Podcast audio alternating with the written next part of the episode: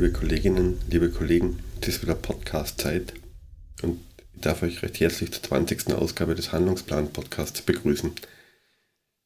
Die Episode ist prinzipiell eher ungewöhnlich. Äh, ich habe sie nicht selber aufgenommen, sondern es ist ein Projekt von zwei Studierenden im Rahmen ihrer Bachelorarbeit. Und sie haben sich mit Jackie Poole, einer Ergotherapeutin aus England, mit dem Schwerpunkt ergotherapeutische Arbeit bei Menschen mit Demenz unterhalten. Und ich wünsche euch viel Spaß beim nachfolgenden circa halbstündigen Interview und wir hören uns dann am Ende kurz noch einmal. Wir sind Charlotte Fraß und Marion Broge und wir beide studieren Ergotherapie im fünften Semester an der Fachhochschule Wiener Neustadt. Im Zuge unserer Bachelorarbeit setzen wir uns mit der ergotherapeutischen Arbeit mit Menschen mit Demenz und ihren pflegenden Angehörigen auseinander. Ein Instrument, das in diesem Bereich angewendet werden kann, ist das Pool Activity Level Instrument for Occupational Profiling, das abgekürzt auch PAL genannt wird. Dieses ist von Jackie Poole, einer Ergotherapeutin aus England, entwickelt worden. Das PAL ist ein Instrument, mit dem man einerseits schnell Informationen über die vorhandenen Ressourcen von Personen, die von kognitiven Einschränkungen betroffen sind, gewinnen kann.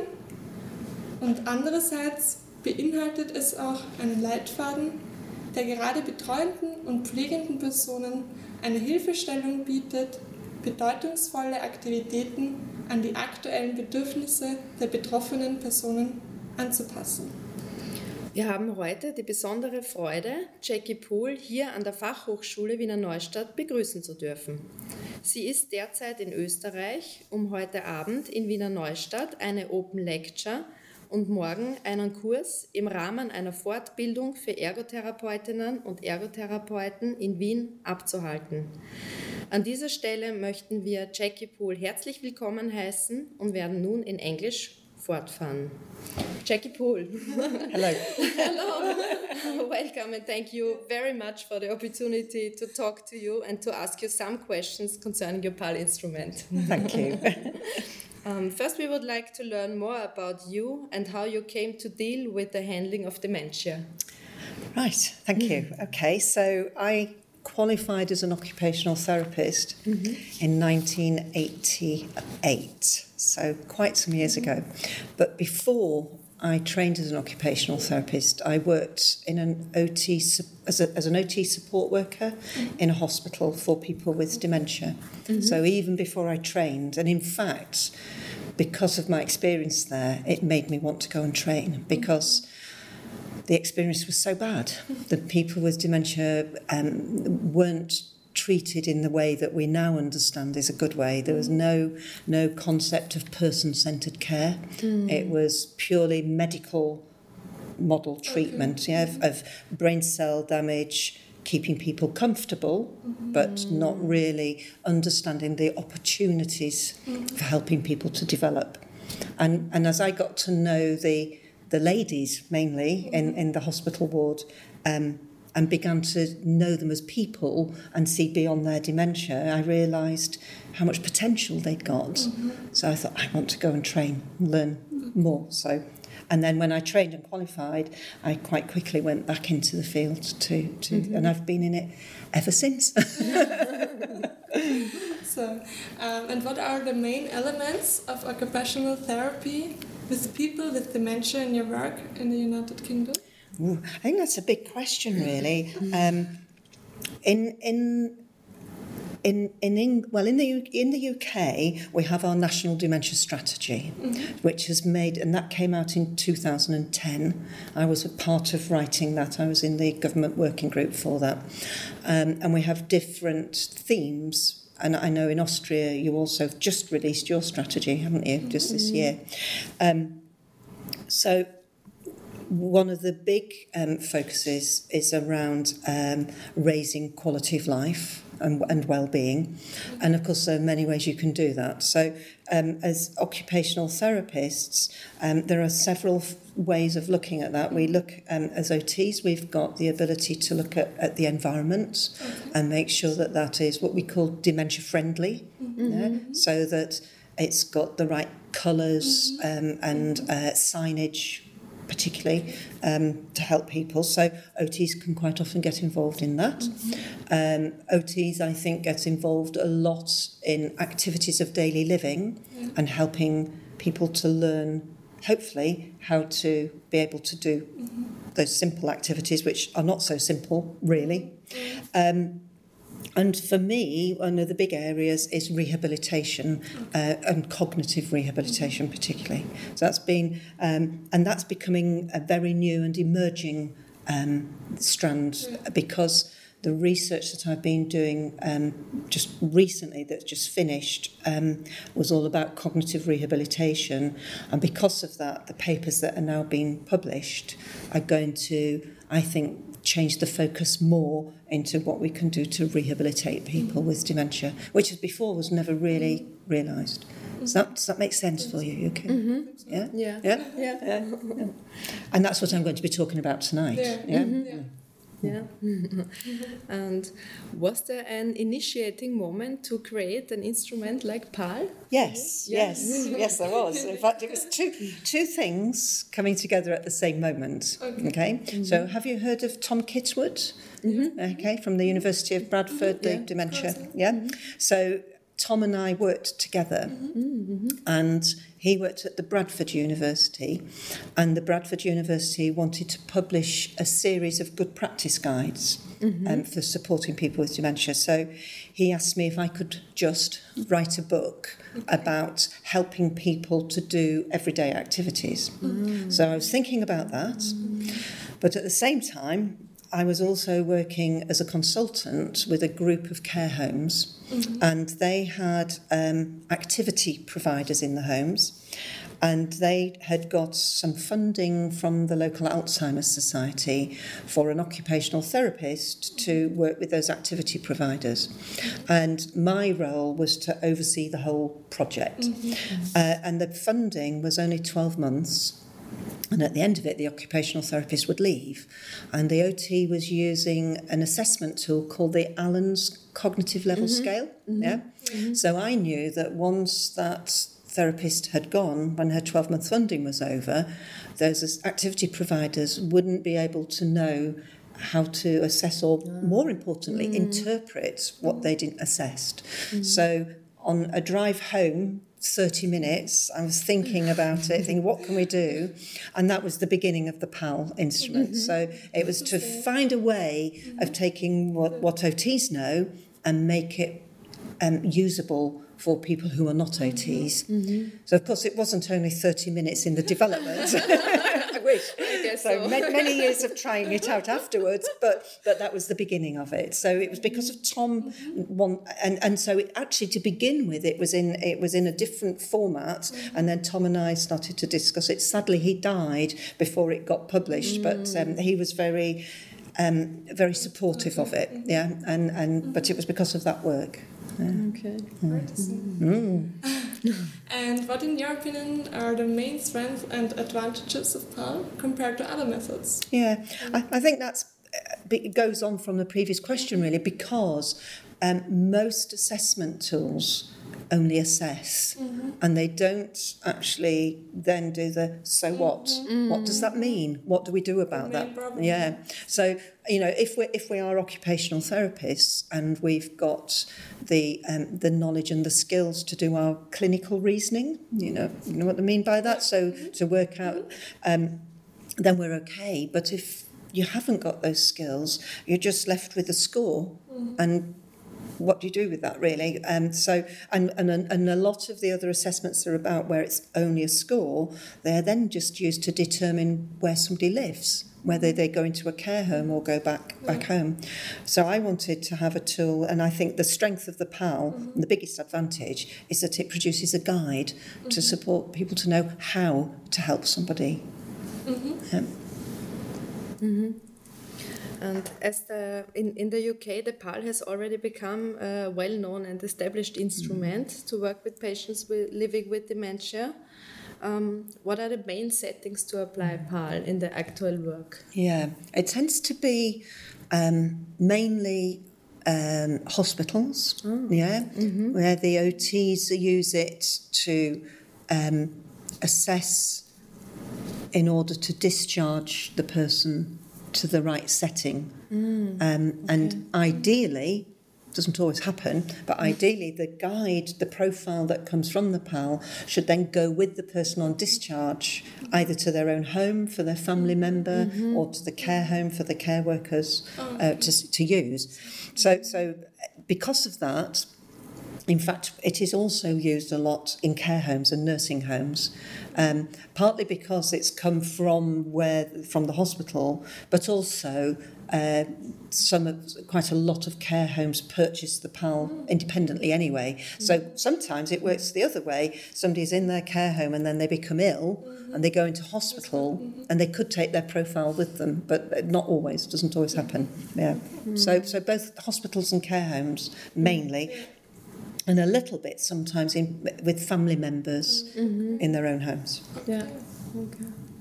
Um, and is the PAL instrument used in the work with other client groups as well? Yeah, yeah. It, it as you know, it's it's validated for people with dementia, um, but it's because it's based on cognitive theory and developmental theory. Um, it's not actually um, reliant on what the diagnosis is. It's it's about functional ability. So, um, in fact, it's used in learning disability, um, stroke, uh, stroke rehab. Yeah, Yeah. yeah. Some mental health services um, use it as well. Uh, acquired brain injury, traumatic brain injury. Um, it's used in those two, but it's not validated any of those. However, there is. Um, there is a group of occupational therapists who are using it in learning disability at the moment with um, and are looking to validate it in, in learning disabilities too, but that's not happened yet. Okay. And uh, for the better understanding uh, of the process of PAL, uh, would you be so kind to explain the system based on a patient's history in domestic care, if you have one? Um, yes, yes, I'm going to be talk. I'm going to be talking tonight, actually. yes, so I won't say who this person is. Are you coming tonight? Yeah, Right. sure, okay. So course. you will you will see And this person. Oh, right. Okay. oh, you'll be sick of me. I, I doubt. so, so, so this particular person, I mean, it's so important to know the person. So it's not just about completing the checklist. Um, and a big part of it is to also understand the life history. Yeah. Yeah. So in the original PAL instrument, when I um, when it was published in the book, that it said in the book. Um, you will need to know the person's life history. Yeah. But there wasn't a life history profile in the book. And then people wrote to me and said, How do we gather life history? So in the second edition, I put a life history Yeah. profile in for that reason. But a lot of now, a lot of uh, organisations, that's kind of um, uh, just a, a given. They, they, they do that. So they don't need to use the PAL life history if they're already doing their own. Anyway, so so this um, particular lady. Um, she uh, what can I say about her? she she she was very um, a housewife, very house proud. Always had like things done exactly so in the house. Um, she was um, her background, which probably is more than I'll be saying tonight. But her background, in fact, I'll tell you, it's my mother. Okay, okay. so this is useful to know because you'll see her tonight. So she um, she was uh, orphaned. So she had lost her mother and her mm-hmm. father when she was five years old, mm. and she had a lot of brothers and sisters. Mm-hmm. But this is going back before our national health system. Mm-hmm. So the eldest sister and brother looked after the younger ones, mm. and they kept everything very secret because they didn't want the authorities intervening ah. and taking them into care. Yeah. Mm. So that stayed with my mum all all of her life. So she was always secretive about everything. Mm.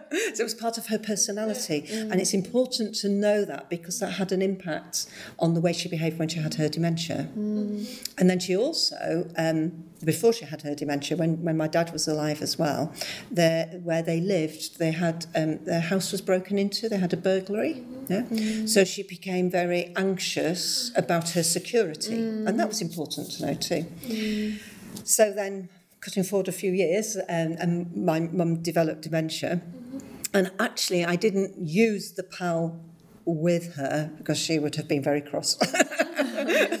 because she never um, accepted that she had dementia. Mm, yeah, okay. that because many people don't, because to her it would have been a sign of weakness. Yeah. yeah. so we never really spoke about it in those terms. But we would talk about her, her memory, her memory problems, and often people will accept that, won't they?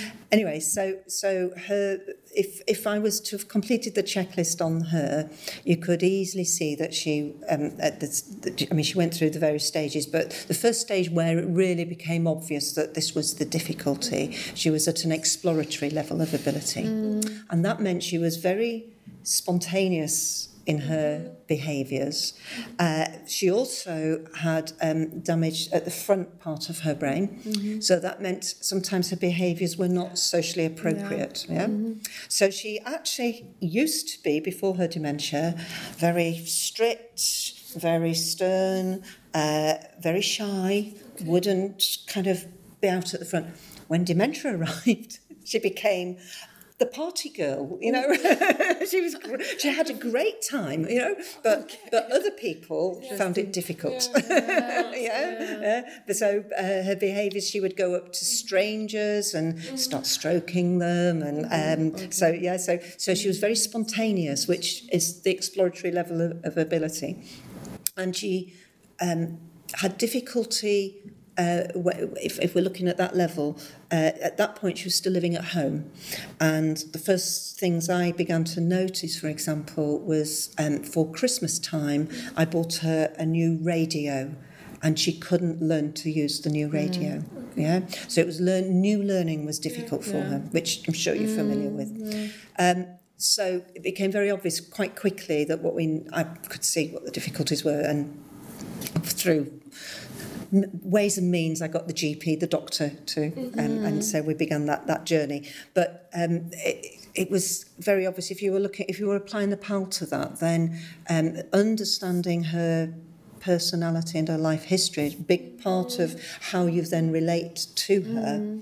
And then understanding her level of ability was that it was going to be very important um, not to worry about having um, an end result. That's not why my mum was engaging in the activity. It was for the joy of doing that activity and the fun of doing it. So um, it, it steers the way, it guides you in the way that you're going to then help people to achieve things. yeah? Does that kind of fit with what Yeah. we're talking about? Yeah. yeah.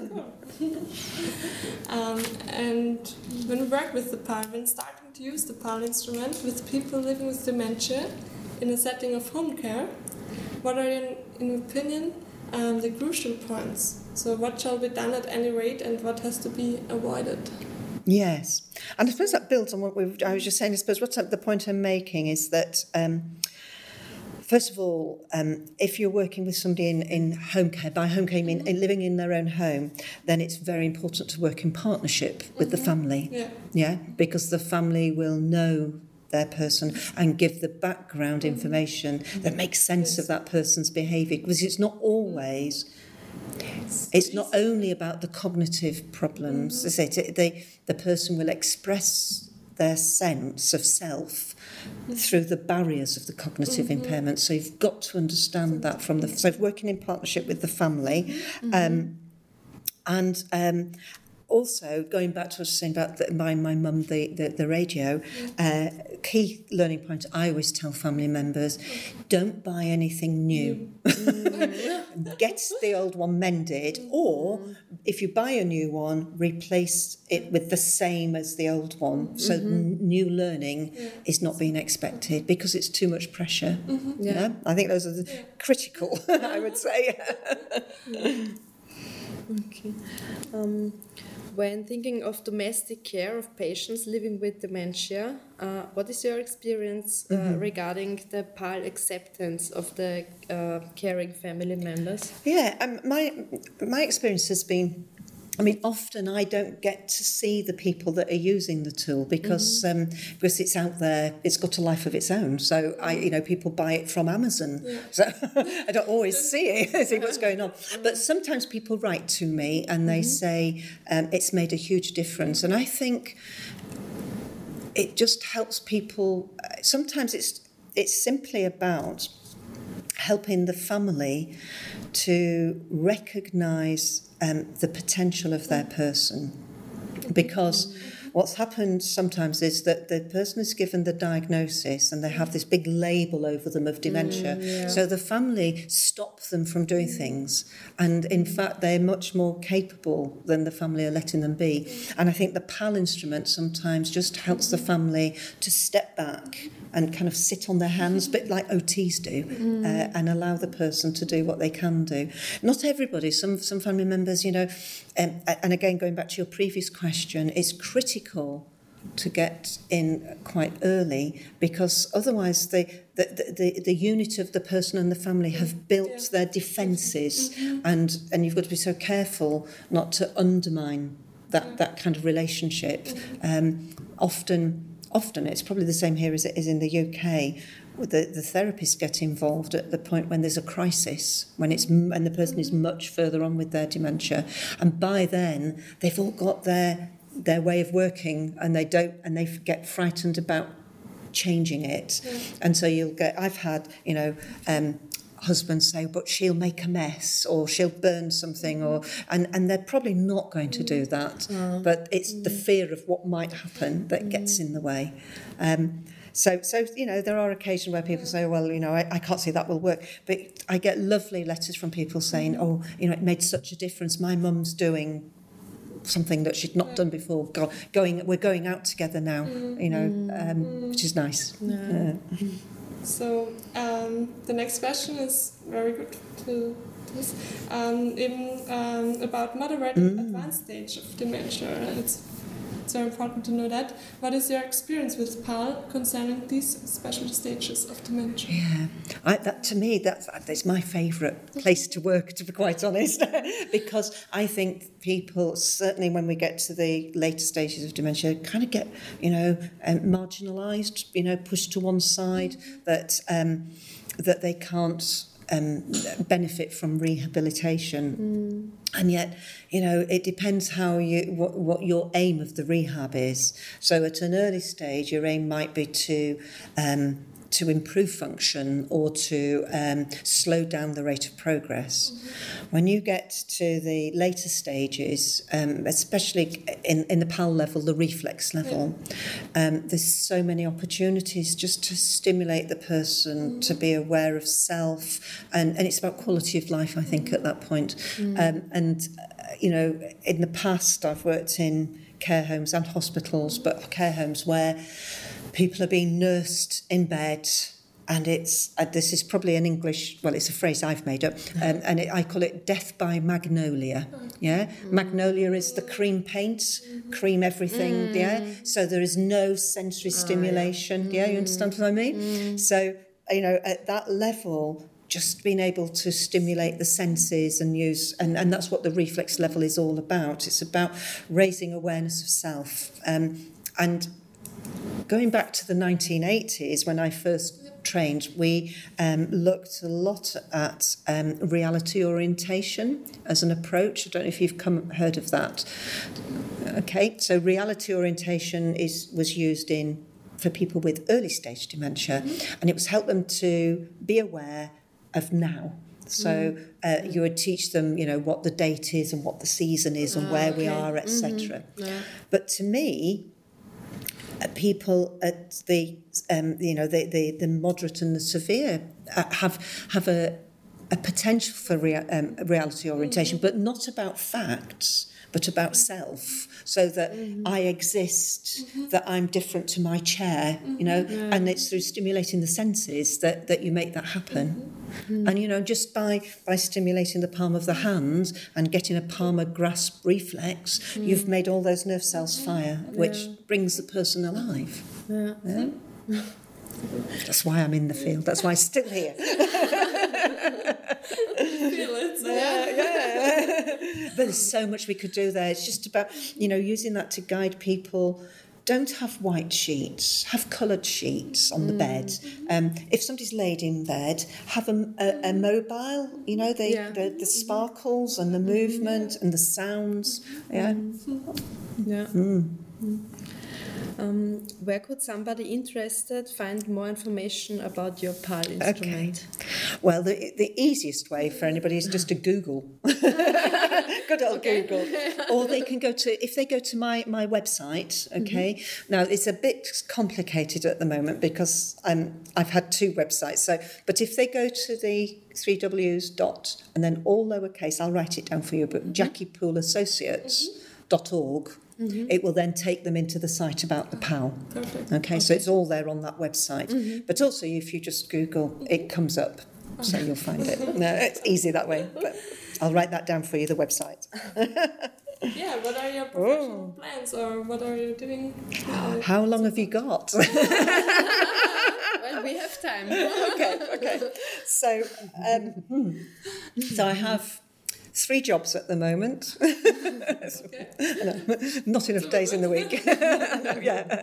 So I work for a group called Sunrise Senior Living, which is a care home group a very big international group. Um, and in the UK, we have 45 homes, uh, and I'm the UK head of memory care and programming, in other words, activity programming. So it brings both together, which is great. Uh, and I only started in that role last month. So that's mm-hmm. new. I was working with them as a regional manager, but I've just mm-hmm. moved up. So that's very exciting. And we're going to be, as you can imagine, because we aren't at the moment, the PAL is going to be going into the care. Such a big, for goodness sake. Um, so, so that's one thing. Um, I also am involved in two research programs. Mm-hmm. So one we're into year two of, and it's a five year programme, and that's a European wide EU funded um, project, which is to develop an assessment tool for people who've got dementia and um, hearing loss or um, visual impairment, yeah? Because the assessment tools that we've got at the moment don't allow for that. So there's going to be a battery of assessments, and one of them is the PAL instrument, but we've adapted it so that it, can be used for people with hearing and sight problems. Mm. And in fact, if that gets validated, yeah. we'll probably it will become the new PAL instrument yeah. because why yeah. not? If it works for people with hearing, yeah, it'll work with everybody, won't it? Mm. So if, if you know the PAL, the, the, the ninth mm-hmm. part of the checklist, for example, is about how does the person look at a magazine which is no good if you've got hearing impairment. So, in the new one, it's how does a person relate to a pen if you hand it to them? Because it's about touch and mm-hmm. manipulation, yeah, rather than which which is what the magazine's about too, mm-hmm. but it's not worrying about about sight. Mm-hmm. Sorry. Mm-hmm. Um, so, so, so that's exciting, yeah. Mm-hmm. So I'm involved in that, and as part of that, uh, there's lots of different work packages so that work package is about the assessment tool. And we're also um, going to put sensory support therapists into people's homes when they're given their hearing aids and their spectacles okay. to help them to learn how to use them and care for them, especially, excuse me, hearing aids and their batteries. Yeah. Mm-hmm. So um, the therapists have just been recruited. They come, uh, they're coming over to England in two weeks' time, and I, I'm teaching them, and then I supervise them uh, by Skype, which is marvelous, isn't it? Yeah, mm-hmm. there you go, wonderful. Yeah, no, no, it isn't. It's easy, so much easier these days. Um, the the other research program um, starts in January, but that is actually an extension of a previous one which has just completed, which is about cognitive rehabilitation with people with dementia. Um, and that was a five year study. The new one, starting in January, is three years, and it's going to be an implementation phase where it'll be taking the same principles but applying it into the workplace, so into hospitals, into care homes, mm-hmm. um, and seeing if we can teach, educate people in those care settings how to deliver cognitive rehabilitation. Mm-hmm. So that's that's exciting. So those are the three strands of what I'm doing, and I'm also also in my spare time. Well, I, I'm um, I am actually developing, and it's sort of it's my fault. It's not got much further yet, but a final part of the PAL instrument. Mm-hmm. So the PAL instrument is the life history profile, the checklist, and the gui- and the guides, mm-hmm. uh, and the final bit is an engagement measure. So it's like an mm-hmm. evidence um, ah. collecting outcome mm-hmm. measure. Mm-hmm. Uh, and I'm working with the University of Southampton on that. Um, and it's just sort of it's there waiting. It's been so busy lately, but very soon I'm hoping we, we will get that completed. And I'm going to put that onto my website so that it can just be freely downloaded so mm-hmm. people can just have it. So mm-hmm. that's exciting when that comes. Great. Yeah. And finally, I am writing a book. but I've got one more chapter left to write, which is about what I'm talking about tonight about rementia. Mm-hmm. Mm. So, yeah, you'll have to come tonight to learn more. Do you want to do something for this? Yeah.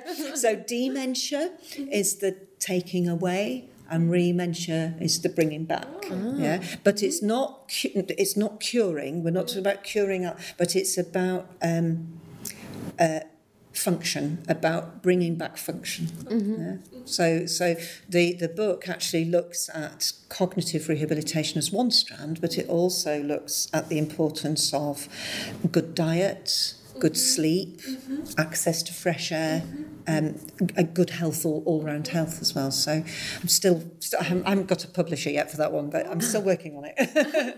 yeah. Perhaps when I retire, it might get out there. okay, super. We are looking forward. Thank to you. you later. Thank you. yeah, is that is, is that all you need? Anything more? Um, no, from our side.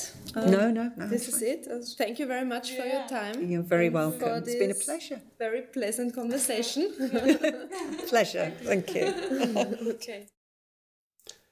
Bitte beachtet für weiterführende Informationen die Weblinks und die Shownotes zu dem Podcast. Sehr viel Literatur dort verlinkt, die möglicherweise in dem Zusammenhang interessant ist. Ich habe die Idee, von Studierenden einen Podcast aufzunehmen, extrem cool gefunden und falls das jemand hört und sich denkt, hm, könnte ich doch vielleicht auch einmal machen, einfach eine Kontaktaufnahme-Mail über podcast.handlungsplan.net und wir helfen da jederzeit gern. Und ganz abschließend bleibt mir noch zu sagen, hinterlasst gern Bewertungen bei iTunes, da freuen wir uns, kommentiert auf der Seite zu diesem Artikel oder gebt uns Feedback via E-Mail oder sonstiger Kanäle. Und wenn ihr Lust habt und den Podcast gut gefunden habt, bitte teilt den auch gern in Social Media Kanälen oder in eurem Freundeskreis ganz analog per Zettel und Papier. In diesem Sinne, bis zum nächsten Mal und schöne Zeiten.